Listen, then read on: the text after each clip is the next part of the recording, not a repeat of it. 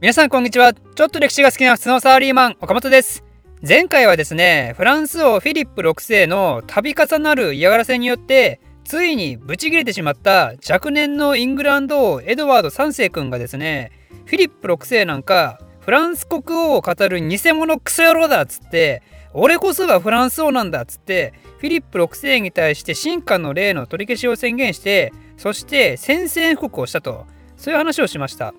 これは今までのイングランド王とフランス王の争いとは大きく異なってましてというのも今まではフランス王がアンジュ帝国をめちゃめちゃにするべく争いに介入していた部分とアンジュ帝国が崩壊してイングランドに逃げ延びたイングランド王が俺の今までの領土を返せって言ってた部分でねつまりどちらかというと最初にフランス側がイングランド王に挑戦してそれに負けたイングランド王勢力がリベンジマッチをしていただけなんですけど今回はただのリベンジマッチではなくフランス王っていう称号を求めてますから今までのような随所だけを攻めたり守ったりすればいいだけの戦いとは「度がつくほどに違うわけですよね。ど違うわけですよ。だからエドワード3世がフランス国王っていう称号を求めてしまった以上彼がこの戦いに勝利するためにはフランス全土を征服する必要が出てきてしまったとさすがにこれは分が悪そうですよね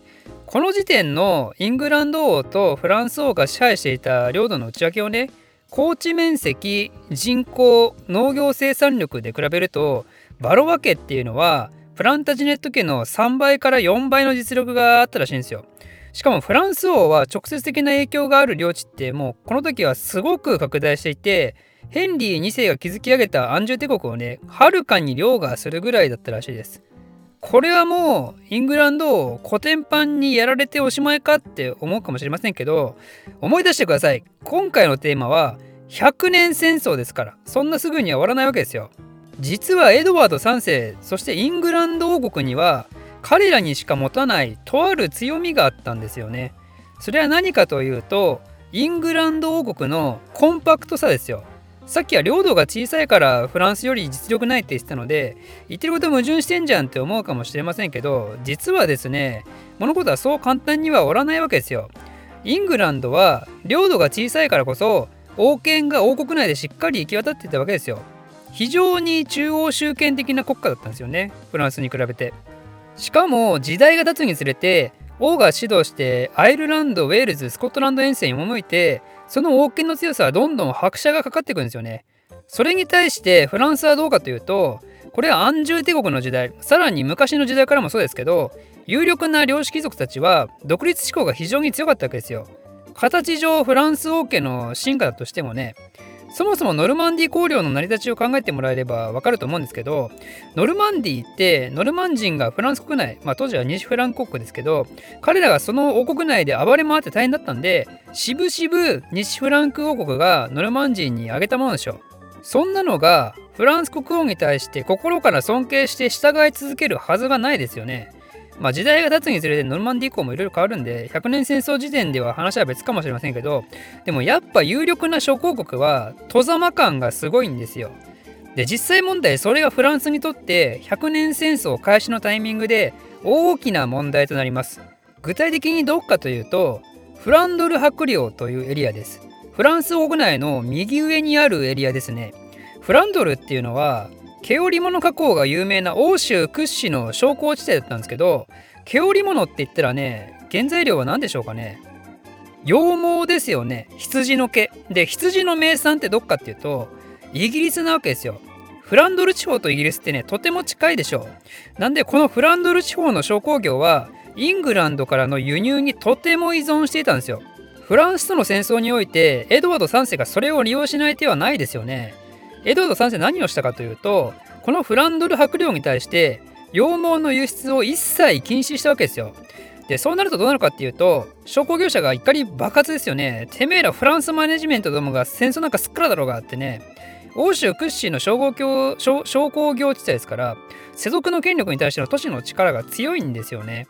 領主であるフランドル伯自体はフィリップ6世の手駒だったんで彼は民衆によって放り出されてで代わりに諸都市はイングランド王エドワード3世の支持を表明するわけですよ。これがいわゆるフランドル問題って呼ばれるもんです。諸都市の人たちこんなことすると国家反逆罪に問われるかと思うかもしれませんが今回の戦争の原因を考えてみてほしいんですけどねこれフランス国王の継承問題でしょ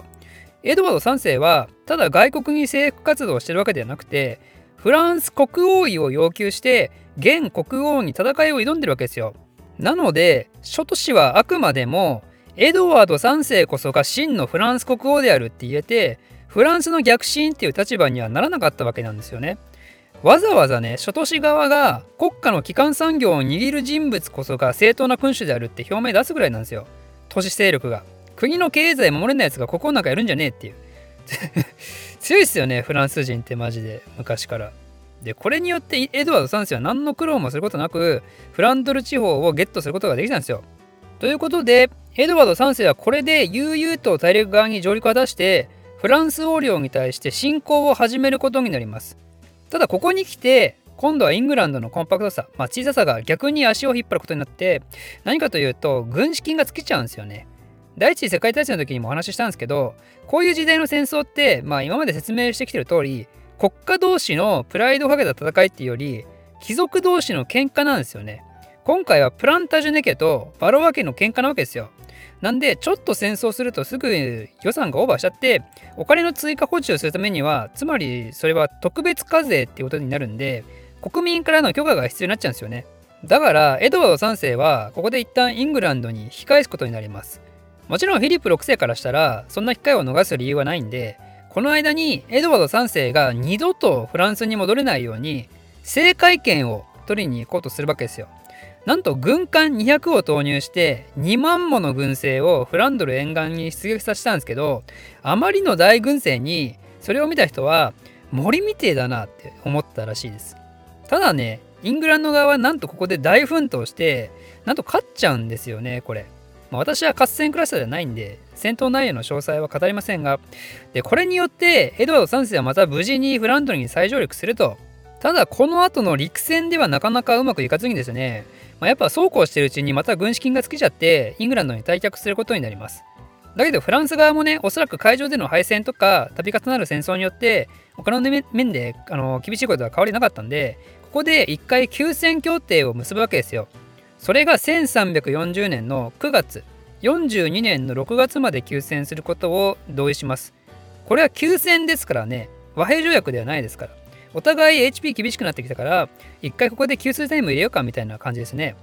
だけどフランスは抜け目なくてですね、なんとあのスコットランドを追われてたデビッド君。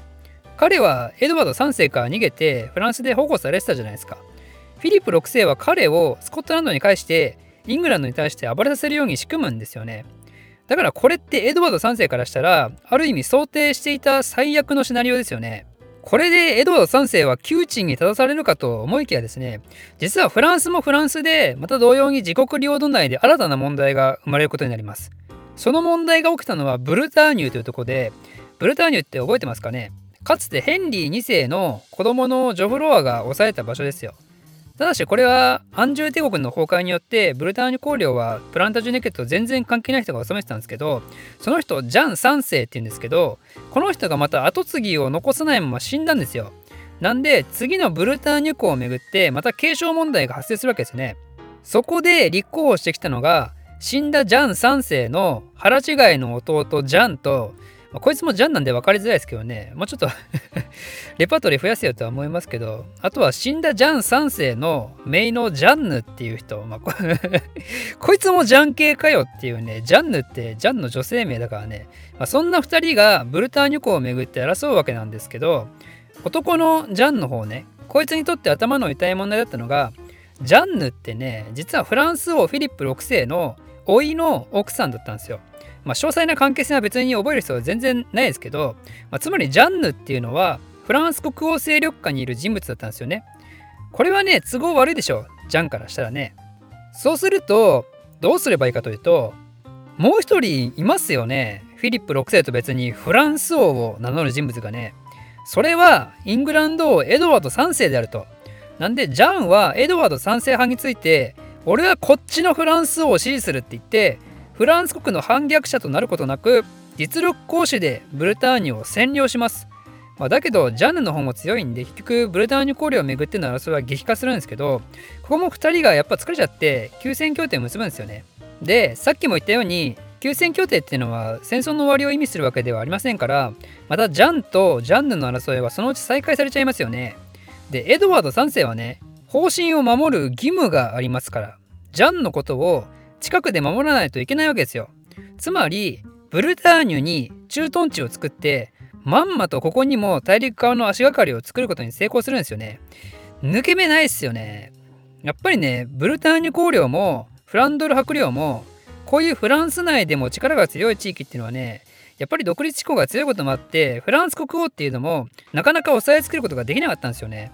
なので、今回話したフランドル問題、ブルターニュ問題っていうのは、フランス王国の抱える内部問題を知るのにとても良いケースになったのではないかなと思いつつこの続きはまた次回説明したいと思います。大好評年号頃の第2弾ができたよ。世界史学者のみんな。これを聞いて年号いっぱい覚えちゃおう。ではまた